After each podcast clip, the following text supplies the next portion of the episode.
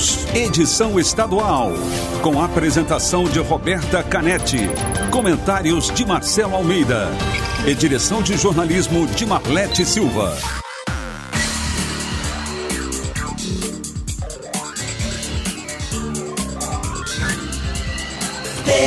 News. Sete horas, dois minutos. Ótimo dia para você que está sintonizado na Rádio T, a maior rede de rádios do Paraná. Você acompanha agora as principais notícias do dia, participa da programação pelo WhatsApp 419-9277-0063 ou pelas redes sociais. No Facebook e Instagram, curta o TNews no ar. TNews desta quarta-feira, dia 26 de agosto de 2020, começa agora. Bom dia, Marcelo Almeida. Bom dia, bom dia, Roberta. Bom dia a todos vocês, ouvintes de todos os dias. Hoje é quarta-feira já, hein? E já é dia 26 de agosto. Tá Estamos uma, no final de mais já um tá mês. com uma cara de fim de mês já. Mas hoje é quarta-feira, ontem muita... Eu estava lendo hoje cedo o jornal como é que é o mundo, né? O que, que é, é... É só dando poder para uma pessoa para você saber o que, que essa pessoa pode ser, né? E a capa do jornal hoje é interessante.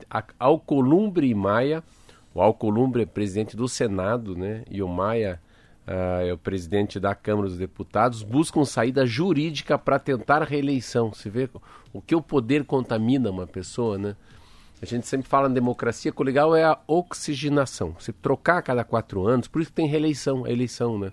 Os meia-boca saem, os que têm mais sorte ficam, enfim a população vai mudando, às vezes tira os bons, põe os ruins, mas é, faz parte sempre trocando. Ah, ah, é importante a alternância é, do poder. A alternância do poder, às vezes aprendi isso porque o cara fala assim, não, que daí quando o cara começa a aprender a roubar, aí ele tem que ir embora, tem que vir outro. Até o outro aprender a roubar já não deu mais tempo, também já veio o outro, então sempre a democracia, essa mudança, esse rodízio de gente, faz com que o país tenha menos corrupção.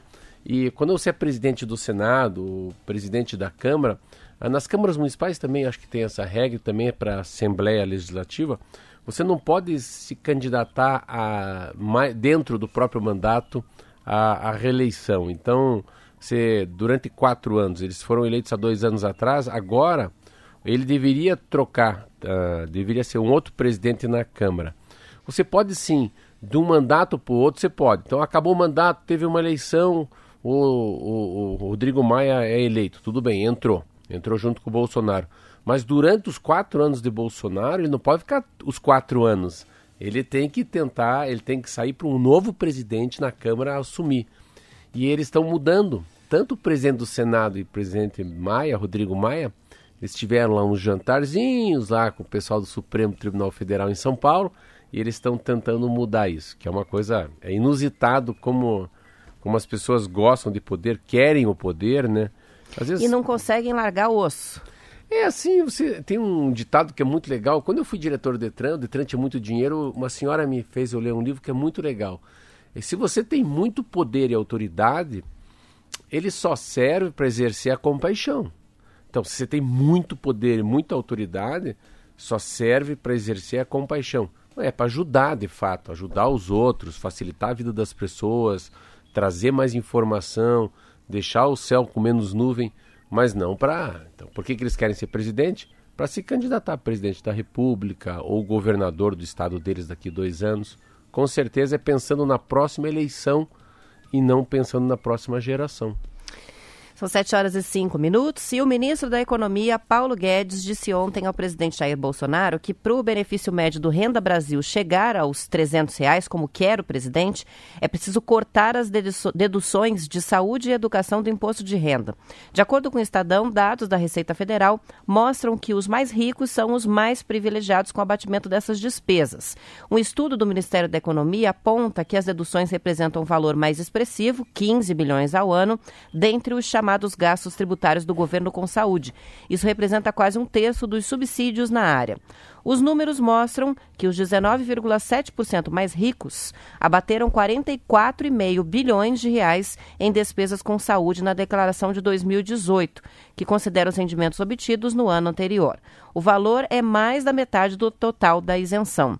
Além da proposta de cortar as deduções do imposto de renda, Guedes sugeriu turbinar o Bolsa Família, né, criando esse novo programa, com um benefício menor, de 247 reais. Para isso, o governo federal acabaria com dois programas sociais, o, Fami o Famácia Popular e a Tarifa Social de Energia Elétrica. Ontem, Bolsonaro afirmou que quer os 300 reais o valor cheio do auxílio emergencial que fez crescer a popularidade dele até em estados do Nordeste. Eu acho que eu gosto muito de duas, eu acho que as pessoas já ouviram falar, acho que tá, dá para fazer essa metáfora em relação a esse assunto que a, a, a, vida é muito interessante. A vida de qualquer um da gente, a gente sempre tem que pensar no caminho, né? E não no destino. É importante a gente pensar na viagem que a gente faz daqui até a casa de um parente e não na casa do parente. Quando a gente gosta do caminho, o destino vai ser bom, porque assim o destino sempre está na mão de Deus, né? O resultado né, de uma prova, a, uma, uma entrevista que se vai fazer, se prepara para a entrevista. Depois o resultado lá é outro. Ou uh, um namoro, um casamento, ah, você vai vender alguma coisa, se você tiver propósito na hora de vender, tiver amor, de fato está vendendo uma coisa que é verdadeira, o resultado é positivo geralmente. Então a gente fala, o importante é o meio, não é o fim.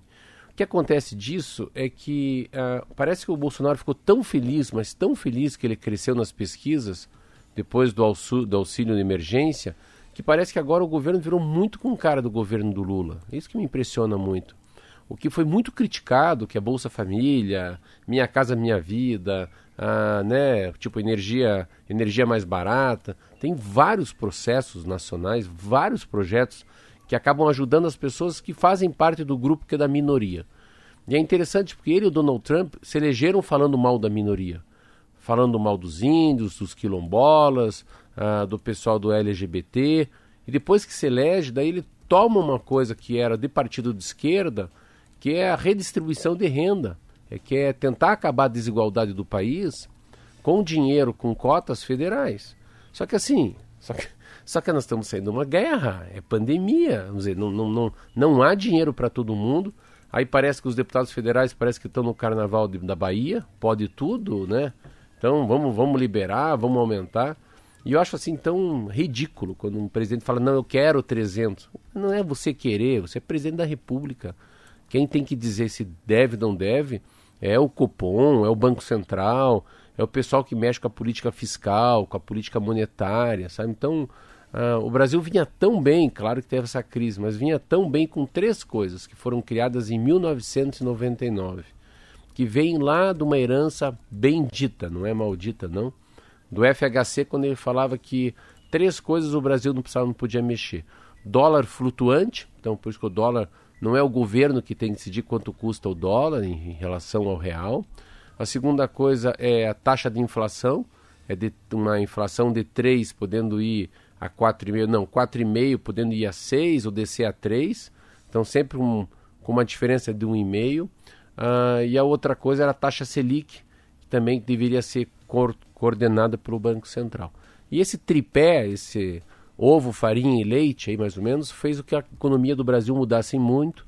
Claro que teve o governo Dilma que errou muito, o governo Lula acertou, depois veio o governo Michel Temer, cai a Dilma, entra o Bolsonaro, mas agora precisa muito mais de gente que faça conta de padeiro do que populista. Então, a minha preocupação é que o Bolsonaro está pensando muito na reeleição, demasiadamente na reeleição, e ele está apertando assim, e eu quase falei um palavrão, ele tá tipo assim, aqui se dane as coisas, Paulo Guedes se, se vire, e não é o momento.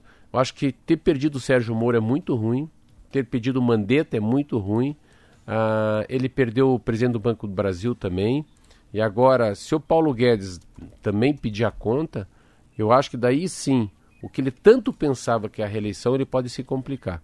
Eu não sou Bolsonaro, conheço pouco ele, mas assim, o cara é presidente da República, o pior já foi. Foram 115 mil mortes no Brasil. Ele sabe que ele tem um papel fundamental na besteira que ele falou da gripezinha. Ele sabe o que ele fez. Os filhos há tudo no esquema de corrupção. Então toca o Brasil. O Brasil ainda tem, ele tem muita gente que gosta dele. Mas a, o Brasil precisa de gente que fale não. Sabe aquela coisa de educar filho, Roberta? Filho gosta de não. O filho gosta de limite. Gosta e precisa. E o governo federal precisa pôr limites na própria gastança que ele quer fazer. São 7 horas e 11 minutos, várias participações chegando para a gente pelo WhatsApp. Vamos para um rápido intervalo e na volta eu registro aqui. É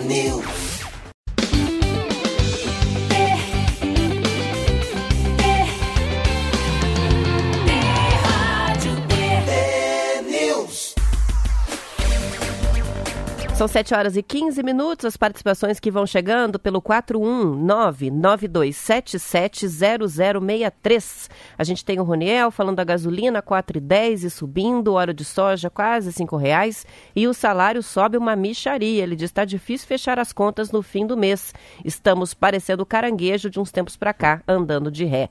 A gente tem o participação também que chega do Sandro. Ele diz o Rodrigo Maia tá igual cachorro louco, não quer largar o osso. Mas é um osso duro, mas um ossinho bom. Tem que acabar com a reeleição no Brasil, na opinião do Sandro. A gente também tem o Ângelo de Pinhais, no mesmo sentido. Devemos acabar com a reeleição de todos os deputados, senadores e vereadores. Eu acho assim também. Eu, eu não é porque eu não tive êxito, porque eu perdi minha reeleição, eu, eu perdi muitas eleições no Brasil para vereador, perdi para deputado federal, não é aqui. Mas eu acho que não pode deixar mais que dois mandatos. Uh, depois de dois mandatos o cara vai entendendo o canal, por onde que pega, onde que indica um cargo. Então acho que dois mandatos no máximo, ou um mandato, para ser mais radical, e tendo sempre ter que subir. E nunca podendo descer também. Eu acho que tinha essa coisa. Às vezes o cara tá lá num cargo enorme, vem a ser vereador, enche a burra de voto. Mas acho que era mais legal, no máximo dois cargos, e não pode voltar mais para a vida pública. E a Neuzinha, falando sobre a questão do Renda Brasil, ele, ela diz: será que o Bolsonaro descobriu só agora que o Brasil é um país feito de pobres? 100 milhões de pobres. 100 milhões de pobres. O Gabriel, no mesmo, sobre o mesmo assunto, ele colocou o seguinte: governo FHC fez o Bolsa Escola, Bolsa Alimentação, Vale Gás. No governo do Lula, do PT, foram unificados os programas do FHC, se transformaram em Bolsa Família. E agora vem o Bolsonaro e muda novamente para Renda Brasil. É tudo a mesma coisa, só muda a roupagem. Parabéns. O Silvio diz, mas às vezes tira um com relação a, a não ter a reeleição e entra um pior. Também tem isso, né? É, é o preço. É, porque é a ocasião, né? Você pega assim, nos últimos 20 anos que a gente fala, né, da FHC para cá, é muito, tudo muito estranho. Queira ou não queira, a, a gente sempre teve uma esperança enorme no Partido dos Trabalhadores. O Lula fez muita coisa pelo Brasil, sei que as pessoas não gostam que eu fale isso. Eu acho que a grande besteira dele foi colocar Dilma. E as coisas de corrupção, a gente nunca espera as coisas de corrupção. Eu, eu, eu nunca, na, na, minha cabeça, passou a possibilidade uh, do Beto Richa ser preso. Na minha cabeça, não, não, não tinha chance de passar isso na minha cabeça. Uh, como eu não imaginava também que a Dilma ia ser caçada, enfim. Uh, e a entrada do Bolsonaro, que a gente fala muito aqui, o que eu acho do Bolsonaro é que assim, é, é, é muito pouco para ser muito bom. Muito pouca coisa. Nossa, fico imaginando se essa presidência da República cai na mão da Rádio T e dos nossos ouvintes. Vamos, vamos fazer assim. A gente tem aqui 200, 300, 100 mil, sei lá quantos mil ouvintes. Sabe, eu acho que qualquer cidadão como presidente, ou como governador, ou como um prefeito, um uma pessoa comum, uma dona de casa, eu acho que ela tocaria o governo federal, tocaria o governo estadual, ou sua prefeitura, como toca a sua casa, assim, sabe? É coisas fáceis, é a hora de almoçar, é a hora de jantar, não pode gastar mais no rancho do que tem de salário. Se a gente for no banco, não vamos fazer muita dívida que depois não dá para pagar. Cuidado com esse carro, se você comprar um carro, depois o banco vai te tomar, você não vai conseguir pagar. Tem muita coisa que a gente pode trazer da vida domiciliar, da vida das famílias, para tocar um país, tocar uma cidade ou tocar um estado. Bom, são 7 horas e 19 minutos. Participações também sobre o tempo. A gente tem o Paulo em, em Telemaco Borba, está bem frio, muita neblina, mandou inclusive algumas fotos, depois vão para as redes sociais. O Vanderlei de Curitiba já está no chimarrão logo cedo. A gente também tem o Carlão, que é do bairro Alto em Curitiba, 6 graus e o frio continua. Hoje ainda está frio. Mas será que vai mudar? Vamos saber com o Zé Coelho, chegando à previsão do tempo. Tempo e temperatura. Olá, Roberta, muito bom dia a você, Marcelo Almeida, aos amigos do Paraná. Quarta-feira com temperaturas variando em algumas regiões do estado. Marechal Cândido Rondon hoje será mais quente que ontem, mínima 14 graus, máxima 24 graus. Mamborê, sol o dia todo, sem nuvens no céu, mínima 9 graus, máxima 22 graus. Venceslau Brás, hoje será mais quente que ontem, mínima 8 graus, a máxima pode chegar a 21 graus. Curitiba segue com sol entre algumas nuvens, não há previsão de chuva. Grande amplitude térmica nesse dia de hoje. A mínima 5 graus, a máxima pode chegar a 22 graus. Portanto, no período da tarde, importantíssimo se hidratar. Matinhos segue com sol entre algumas nuvens, não chove, mínima 13 graus, a máxima pode chegar a 22 graus. Roberta. Obrigada pelas informações, é Coelho. São 7 horas e 20 minutos e a Prefeitura de Salvador, Marcelo, encomendou uma pesquisa nacional para saber para onde os brasileiros querem viajar quando a pandemia permitir. A resposta foi que 84% dos brasileiros planejam viajar dentro do Brasil mesmo, segundo reportagem do Estadão. Aqui no Paraná, o setor de turismo segue o mesmo raciocínio. Os brasileiros vão querer viajar internamente, vão preferir as viagens de carro para destinos próximos. Segundo Aldo de Carvalho, que é diretor de marketing do Paraná Turismo, a autarquia vinculada à Secretaria de Estado do Desenvolvimento Sustentável e do Turismo, o cenário é promissor para as viagens de curta distância e para os ambientes naturais. Falando à Folha de Londrina, ele disse que este turismo regional vai ser o ponto de partida para a retomada do setor. A autarquia se baseia em experiência de países que já passaram pelo auge da pandemia, como Portugal.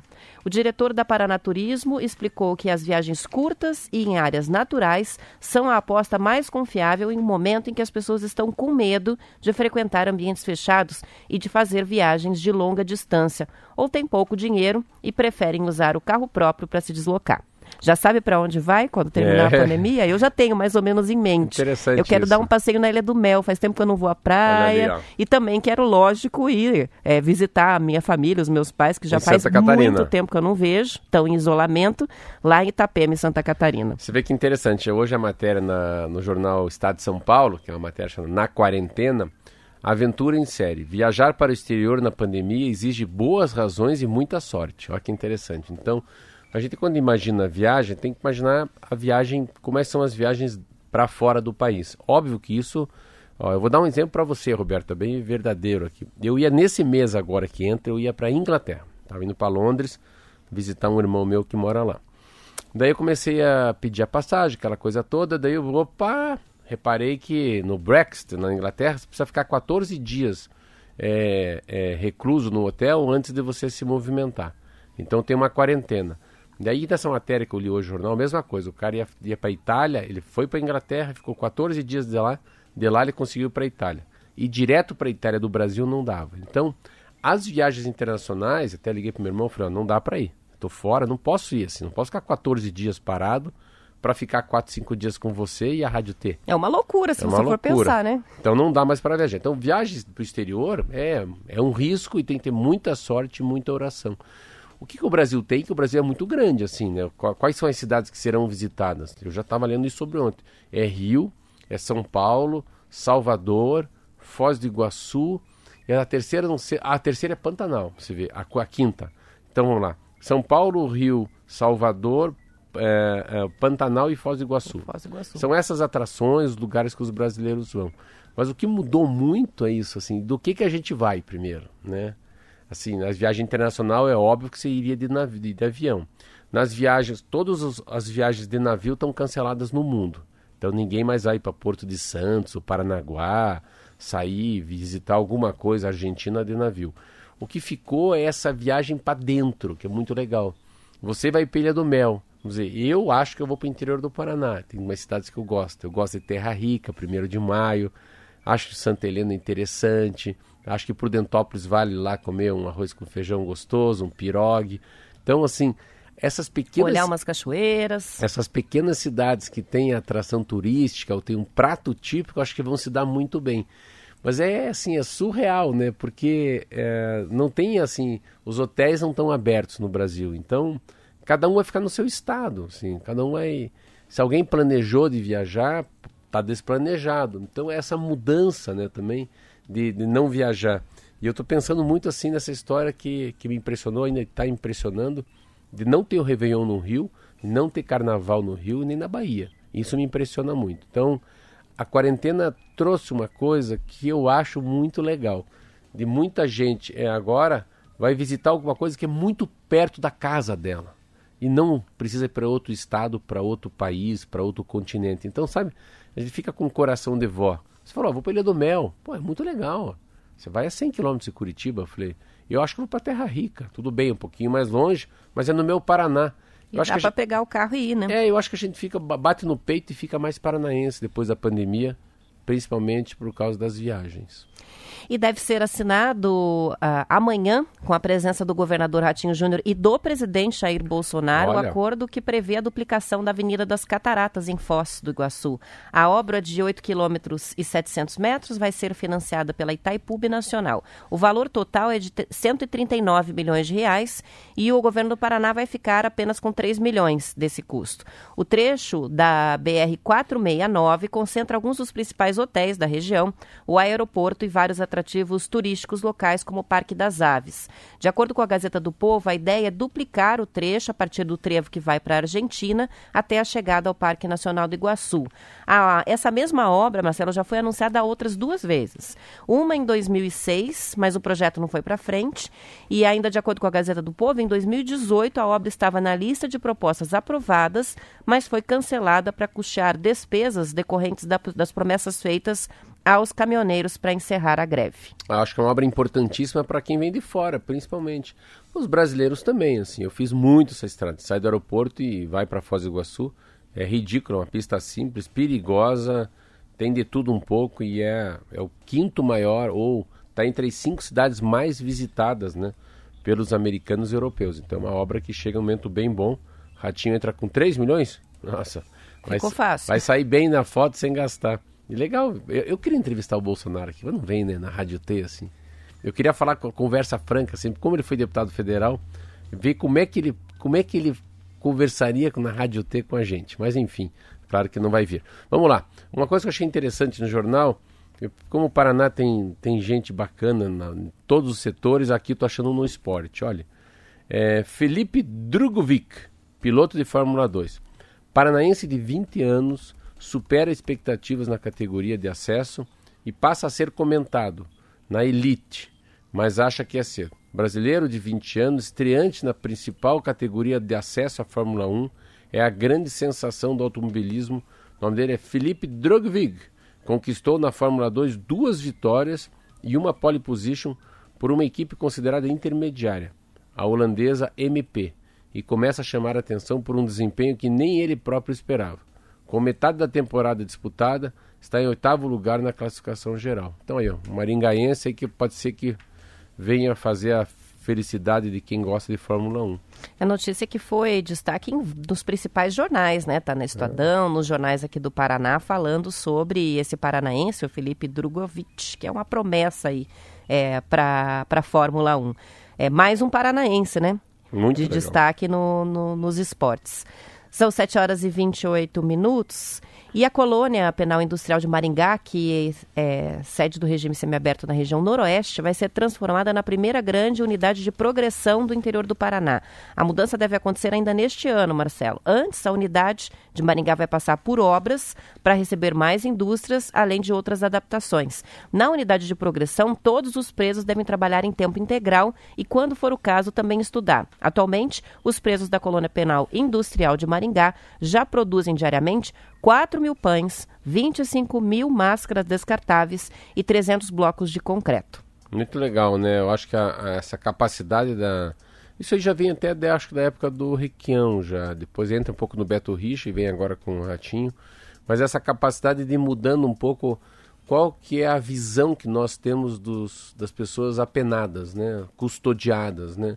E quando se vê essa, essa mudança de sistema, essa, se você sai de uma fechada para uma semiaberta e vai para progressão, quando você fala em progressão já é quase um caminho, né? É quase uma, uma ressocialização, é uma ponte, né, entre a pessoa que ficou no sistema penitenciário para aceitação da sociedade. Acho muito legal, muito, muito legal e legal que Maringá vai dar um exemplo para o Brasil inteiro. Paraná, por incrível que pareça, muita gente acha que não, mas em relação ao sistema penitenciário, ainda é um exemplo para as outras federações. É, uma unidade de progressão é a última etapa né, do é, preso daí, antes de chegar daí, no fim da pena. Para dizer bem o português, nós fui, nós truxe, é daí para a rua. Daí para a rua. São 7h30, vamos terminando a edição estadual. Na volta do intervalo, noticiário local para todo o restante do estado, fora Curitiba e região metropolitana. Até amanhã. Até amanhã.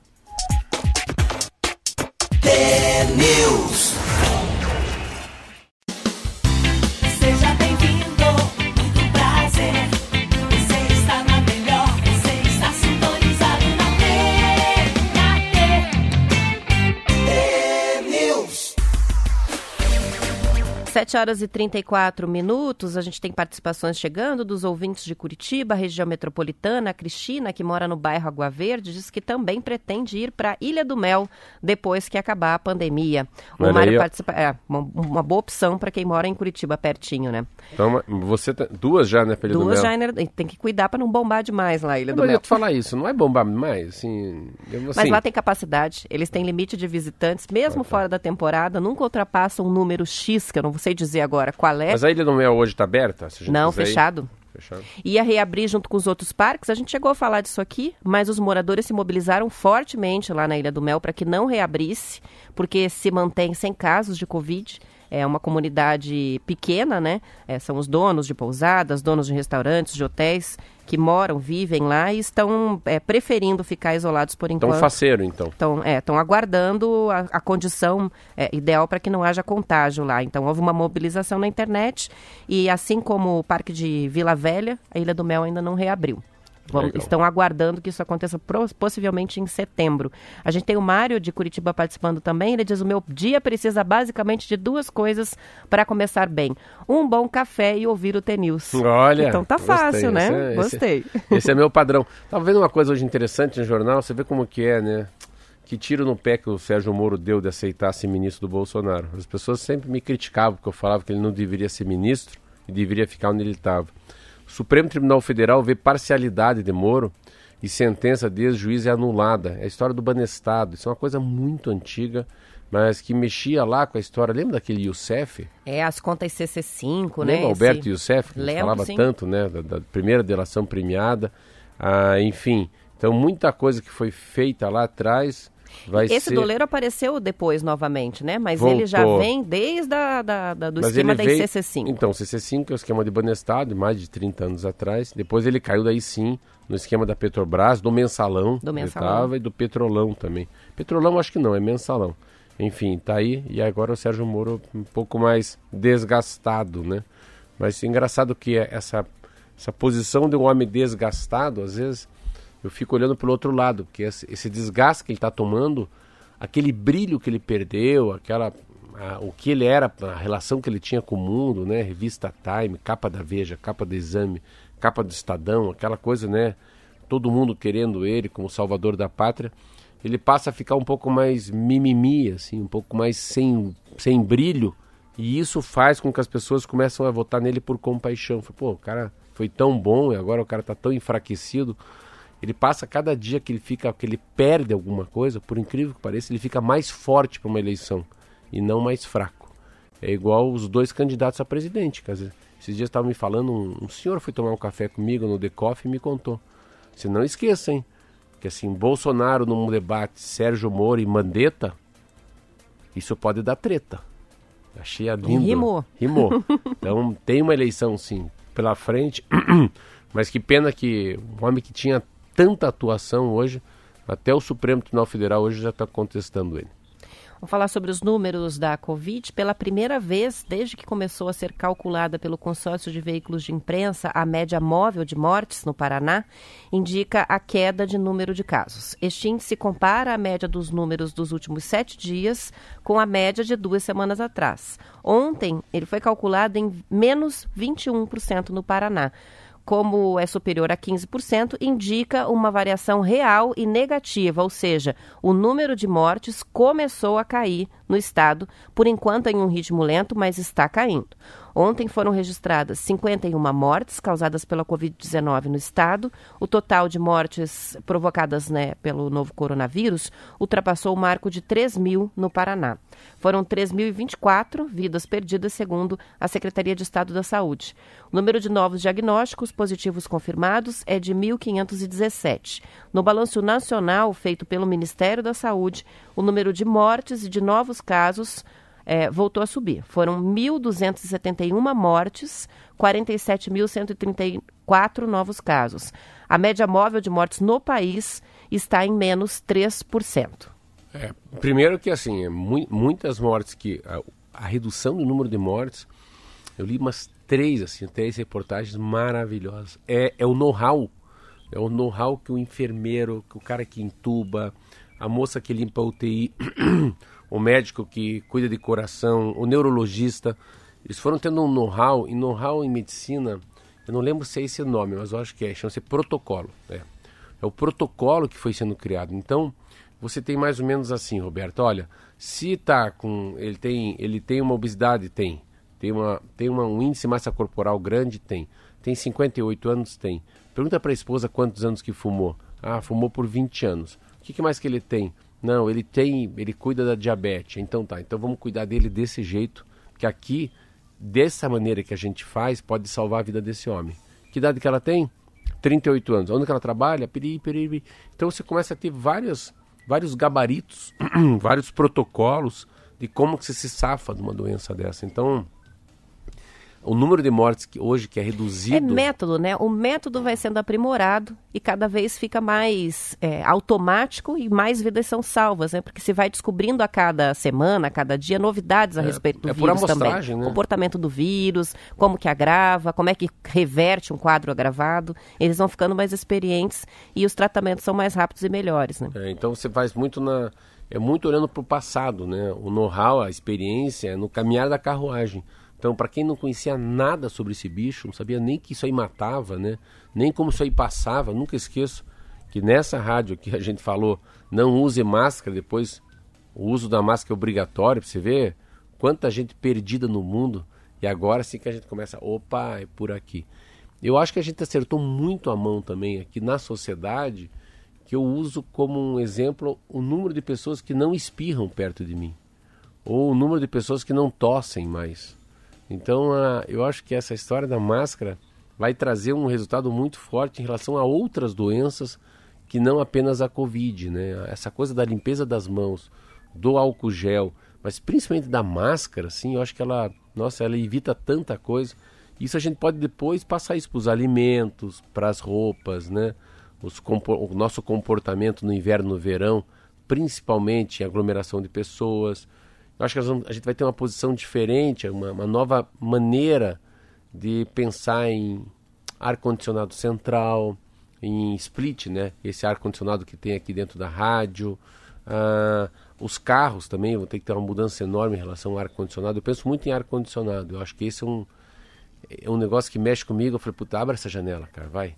Eu li tanta coisa que se abrir a janela o bicho vai embora. E não é só pro, pro novo coronavírus, resto, né? é para todos os vírus que podem ser transmitidos pela superfície ou pelo ar, né? Janelas abertas. A gente sempre ouviu isso em todos os invernos, né? As campanhas da prefeitura, é, as campanhas da própria Secretaria de Estado da Saúde com relação a lugares arejados, deixar o ambiente arejado. Então, mas vê, mas, é uma lição para assim, tudo. É, é, assim, mas é, é, bem legal. A gente vai num happy hour, aniversário da Roberta Canetti, do Léo e do Kiki. Tá bom, eu vou lá. Você vai me levar num pub. Uh, um pub que abriu no Batel, estou inventando. Uh, dez e meia da noite. E a turma do Marquinho vai tocar lá alguma coisa. Cara, eu não vou. Assim, eu não vou no, no teu aniversário é do Kiki. Porque, do Léo, porque é fechado, assim. Então, assim, eu fico imaginando pub, assim, aquele negócio, das cara vem, derruba a cerveja, aquele, sabe aquela coisa de pub mesmo, escuro, assim. Aqueles caras quando vão ali fora, fumam rapidinho e voltam para dentro. Assim, eu acho que esse tipo de comportamento, essa aglomeração de gente de noite com bebida alcoólica, fumando lá fora, putz, eu assim... Em um ambiente no subsolo sem janelas. É, underground, bem underground. Né? E tem e muito isso, e né? chovendo ainda. E olha a notícia que chega, finalmente saiu né, a definição sobre o vestibular da Universidade Federal do Paraná, que anunciou no, ontem as datas. A prova objetiva, a primeira fase, vai acontecer no dia 28 de fevereiro do ano que vem. Geralmente acontecia no mês de dezembro, né? A segunda etapa, que é composta pela redação e as provas discursivas, foi marcada para 18 e 19 de abril. O lançamento do edital e prazo de inscrição ainda não foram divulgados pelo FPR. As novas datas foram definidas em decorrência da pandemia, lógico, seguindo recomendações da comissão interna que trabalha o controle do novo coronavírus dentro da universidade. Em maio, a federal chegou a anunciar que faria o vestibular no dia 10 de janeiro, mas agora a data já foi considerada inviável. Muita gente fez esses ajustes de calendário dos vestibulares, mas está aí. 28 de fevereiro, primeira fase, a segunda fase, Caramba. 18 e 19 de abril. O, uma pergunta que eu não sei, né? Pode ser que você não saiba. O vestibular geralmente é feito nesse ano, assim, é no, as pessoas entram ano que vem. Mas o, o, o, vestibular é feito, era o normal, não tem pandemia. Geralmente a primeira fase era em dezembro e a segunda ah. fase no início do ano seguinte. Mas essa primeira etapa era então, sem no pandemia, mês de dezembro. seria feito alguma coisa esse ano? Esse ano ainda aconteceria alguma coisa do vestibular de verão, né? Que é o vestibular de... As pessoas começam a cursar no primeiro semestre do ano que vem a, a faculdade. Vai atrasar tudo, mas eu imagino que as particulares, que as faculdades particulares vão realizar os vestibulares antes, porque geralmente elas esperam o calendário da federal para fazer a, as provas antes da federal, para que os a, calouros aprovados façam a matrícula antes Sim. de saber se passaram ou não nas universidades públicas, né? Porque aí eles garantem as matrículas as reservas de vagas. Então é isso. Nas escolas particulares, pelo menos na escola que eu tenho dois filhos, dos quatro, dois ainda estão lá, você vê como é interessante. Isso pode ser até uma, uma boa, uma boa, um bom reflexo, um bom sinal do que pode acontecer. Eles voltariam no mês de agosto. De agosto foi para setembro, de setembro foi para outubro. Se uma escola particular, e essa escola tem mais condições que uma escola pública, sim, de trazer os alunos para a sala de aula, com uma, um afastamento maior, pode colocar, Roberto, que a escola pública não volta, então, antes de outubro. Isso eu acho que para mim é um. Estou sempre me baseando em algumas escolas particulares que querem trazer, né? E a escola pública tem um negócio que para mim, assim, é horroroso. Assim, eu tenho um medo enorme, assim. Se eu fosse mãe dos meus filhos, ou pai dos meus filhos, mãe dos meus filhos. Pai dos meus filhos eu não deixaria é que os pais têm que assinar uma carta, né? É muito louco isso, assim, você mandar teu filho para uma escola pública e você ter que assinar uma carta lá, um memorando dizendo que se concorda, né? Com o teu filho. E que você assume o assume risco o de risco dele o pegar Covid. Então acho que isso é um... Isso gerou uma baita polêmica, né? Mas enfim, agora todas as escolas, os estudantes estão no aguardo de uma definição com relação ao calendário, né, do Paraná. Não se falou mais sobre data, a gente sabe que o governador mencionou mês de setembro, mas nunca com o compromisso. Mas você tem informação melhor? Ainda isso? não, há um, de... há um protocolo de retomada, há uma fala do, do governador no sentido de setembro as aulas poderiam ser retomadas, mas nenhuma confirmação de data. E isso vai gerando uma super ansiedade, tanto das... É, na rede pública, né, pais de estudantes, as famílias, os próprios estudantes, quanto na rede particular, que espera um direcionamento para também saber é, como se comportar com relação à retomada das aulas. E no fundo não é o se governador. Se diz que, inclusive, né? há o risco de, para alguns níveis de, de educação, por exemplo, educação infantil, de não retomar nem em 2020. E esse é o receio da, da, das escolas que trabalham com educação infantil. Mas não há definição de data no Paraná, estamos no aguardo ainda. Ah, mas se eu fosse para chutar, fosse um vestibular, eu acho que um ensino infantil e fundamental, enfim, os mais novos não voltam não. Esse é, esse é o grande problema. Olha, ontem eu li no Valor Econômico, eu vou trazer isso. Os países que já saíram da pandemia, já têm um rito de saída, já estão na balada e as escolas passaram a ser os vetores do retorno da pandemia, principalmente Israel, que eu li, algum país da Dinamarca, não sei se é Dinamarca, a Suécia também, então eu acho que é um assunto que, no meu entender, assim, e eu, eu acho que as escolas escolas públicas não voltam em 2020. São 7 horas e 47 minutos. A gente vai fazer o intervalo. Já voltamos com mais informações do Paraná.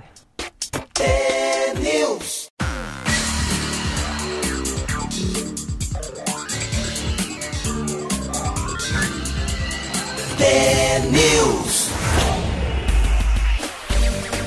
7 horas 49 minutos, participação que chega do José Carlos, dando bom dia, mandando imagens da BR 277 na região metropolitana de Curitiba com bastante neblina. Tem também o cachorrão que participa com a gente. Ele diz: tem um...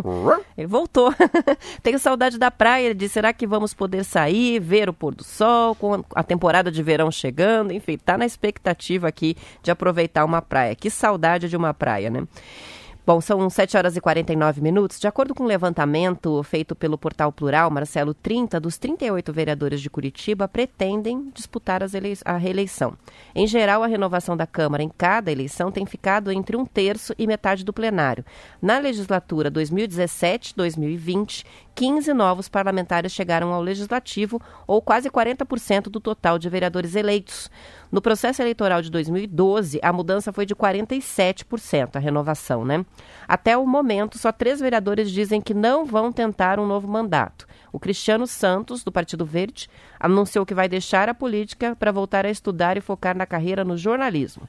O pai dele, o ex-vereador e ex-deputado Roberto Ascioli, deve se candidatar no lugar do Cristiano Santos. A vereadora Dona Lourdes, do PSB, vai se aposentar aos 93 anos e tendo uma bagagem de quatro mandatos na Câmara Municipal, Juli é, ela tem quatro mandatos na Câmara Municipal. A Julieta Reis, do Democratas, já indicou que vai ser a última legislatura como vereadora também. A tendência é que ela use a experiência de seis mandatos na Câmara para tentar eleger o filho, Rodrigo Reis, do PSL. Os vereadores Paulo Rink e Maria Manfron ainda não anunciaram se vão ser candidatos novamente. É interessante, né, com essa fala do eu fui vereador, eu fui vereador com a Julieta Reis, rapaz. A Julieta Reis ainda é, é vereadora. Eu nem sabia que era tanto, ela foi seis vezes. Seis vezes quatro a 24. É, ela foi eleita comigo, então. É 24 anos atrás. E é interessante como vai ficando. E a Câmara Municipal tem disso. Se você ficar, você ficou. Ela, ela te nivela por baixo, no bom sentido. Senão, às vezes ela. Se você passar dois mandatos, parece que fica mais difícil você cair fora de lá. É engraçado isso. Porque você, as pessoas começam a gostar de você lá. Porque você é útil. O vereador é um. vereador é um. É muito louco o que eu vou falar agora. Mas vereador é um, é um, é um cidadão, um político útil à sociedade sabe? Porque ele quebra galho mesmo, ele resolve, ele vai na prefeitura, a disponibilidade dele é maior, sabe? Ele tem um. A, a, ele aguenta mais, assim, as pessoas. E é muito fácil chegar Recebe no vereador. Recebe no gabinete, é, ouve ele qual tá é muito o problema. próximo, ele está muito próximo. Então o problema é, é de manhã, à tarde, à noite. Eu dou um valor enorme para vereador. Meu Deus, é o para-choque da sociedade. Eles nem sabem porque estão apanhando, mas sabem que apanharam, sabe? Então, vereador não pensa que é uma função fácil, não. E é interessante como não larga o osso, né? Se a Julieta já quer colocar o Rodrigo, que é o filho dela, o Cristiano já traz o pai. Você vê que sempre tem uma. Eu saio, mas vou deixar alguém no meu é, lugar. né? É, isso é igual o cachorro, né? O cachorro vai lá, levanta a perninha. Tch, tch. Por que, que faz xixi no poste? É a tal da territorialidade. Isso aqui é meu território. Ninguém, ninguém vai tocar. Mas a, a. E uma outra coisa nessa pesquisa que não é muito correta, porque aqueles que desistem. Então, assim, a renovação às vezes eu acho que a renovação deveria ser em cima daqueles que perdem o mandato. Porque se a pessoa desistiu não vai se candidatar, aquela cadeira está aberta, entendeu? Não para um outro que chega.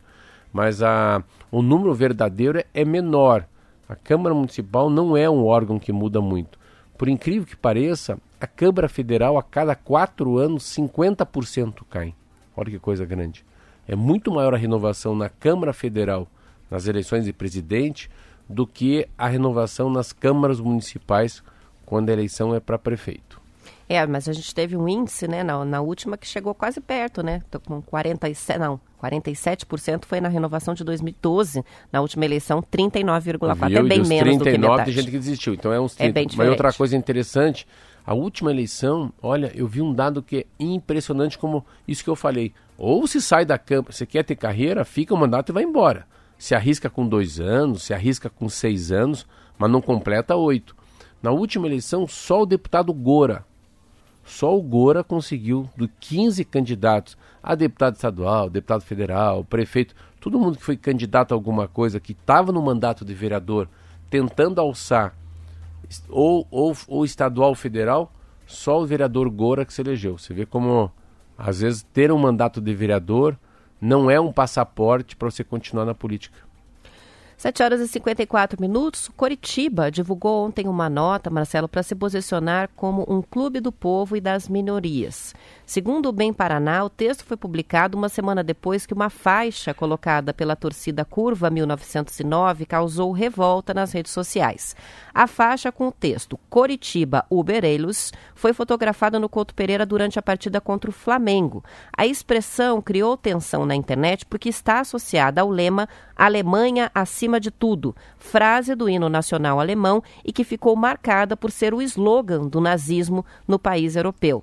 De acordo com o o grupo Curva 1909 é, afastou o presidente por causa do episódio. Em nota, informou que não vai mais usar faixas e que não compactua com qualquer tipo de apologia ao nazismo, fascismo e outro movimento político segregacionista. Na nota do clube do Coritiba, a faixa sequer é citada. O clube apenas reforça que é aberto e plural e prova disso foi a popularização do acesso aos jogos com os preços reduzidos dos ingressos. A nota ainda diz que, abre aspas, preconceito, discriminação, raiva e ódio, nem nenhum desses sentimentos fazem parte do orgulho coxa branca. Seja pessoalmente ou no mundo virtual, diz a nota, esses atos que contradizem o orgulho do povo Meu devem Deus. ser reprovados e silenciados com providências cabíveis. Meu Deus, isso é Virou uma novela. Meu Deus. Ó, Uberleiros, né? Eu, pra mim, já era as loiras de Uber. Eu sou um ignorante tão grande. Nem ia reparar. É, é, isso aí, não, isso aí, isso aí impacta zero a minha vida, porque eu nem sei ler alemão. Você vê, vamos, vamos, vamos, colocar na realidade, assim, nós fui, nós truxe, né? Café com leite, né? E pão na chapa. Cara, se você não me fala, eu não sei. Então, assim, ai meu Deus, colocaram uma faixa que fala dos nazistas. Pô, eu nem sei. que- Cara, era capaz de eu tirar foto perto dessa faixa. Olha a minha ignorância. Porque a gente não sabe o que está escrito. Então, claro, agora está me trazendo que aquilo lá é alguma, uma, alguma é uma, uma fala, uma mensagem nazista, óbvio que tem que tirar o débil mental. Vou repetir, o débil mental acho que nem sabe, como eu, o que está escrito Talvez tenha feito sem tenha saber feito o que sem saber, fazendo. falou, coloca que é legal, cara. Isso aí é uma, é uma mensagem do, do Oktoberfest, cara. Isso é muito cool. É muito awesome, igual o inglês fala. Isso é pra frente, cara. Coloca essa frase, vai dar muita gente, vai querer, né, se filiar à nossa torcida. Acabou caindo Mas o é presidente muito, da é, torcida. é, caiu. Ele caiu? Ele, ele saiu, Meu ele foi Deus. tirado. E eu, eu achei interessante a- a- o grupo, né, o Curva 1909, chegar ao ponto de dizer não vamos mais colocar faixa nenhuma. Olha. Porque já que deu problema, é melhor Ah, então, no garantir. fundo, é uma- Porque dá problema para o clube, Não, né? O no clube fundo, tem que se é, mas no posicionar. fundo é uma, é uma atitude isolada, não é uma atitude de um grupo de pessoas que, que, que cuida da 1909. Mas Legal. que novela que virou É. isso aí. Sabe qual, quando- e daí a Roberta trabalha muito com jornalistas. Isso aí é, é um livro que eu li chamado Era do Escândalo. Você tem que criar um comitê rápido, Marquinho. Eu, você, a Roberta, chama o Márcio Martins, coloca o Zé Coelho, coloca ali o Louco do Nego. Como é que a gente sai dessa enroscada? Gerenciamento de crise se chama na Gerenciamento de comunicação. crise. Então, era do escândalo. Eu lembro da época do apagão. Fernando Henrique Cardoso falou: chama o Pedro Parente. Tava caindo energia no país. Vamos resolver isso aí. Como é que a gente se safa? O que, que não pode ser falado? Com quem que a gente tem que falar? Vamos para o jornal, vamos para a Globo, mídias sociais, rapidamente. Quem que vai assumir esse erro? Derruba o presidente, não coloca mais faixa no coxa e vamos fazer o coxa ainda sair com uma nota que ele apoia as minorias. E vai acabar o assunto com certeza. É. Encerrou a polêmica. Eu vou te dizer uma coisa, Roberto. Eu acho que é, quem puder um dia leia A Era do Escândalo, Mário Rosa. Porque cada momento que você tem um escândalo na tua família, na tua vida, você está num momento de caos, quanto é importante ter prudência e temperança. Parar, como fosse yoga. Respira três vezes, fala, o que, que a gente vai fazer? Tipo, a M já foi feito. Já estamos na M mesmo. Agora vamos ver como é que a gente sai dessa. Como é que ameniza os efeitos, Como né? é que a gente sai dessa? Eu ia falar palavrão. Como é que a gente sai dessa com menos manchado, com menos piche na cara, né? Eu acho isso um troço muito legal. E as empresas não têm, às vezes uma faculdade não tem, uma escola não tem, até uma família não tem. Dentro da Quantos, família. quantos restaurantes e casas noturnas já ficaram conhecidos no Brasil inteiro por causa de uma falta de gerenciamento de crise, né? Uma crítica, alguma coisa que foi colocada nas redes, o dono vai lá e responde e a- aí termina de enterrar a marca, né?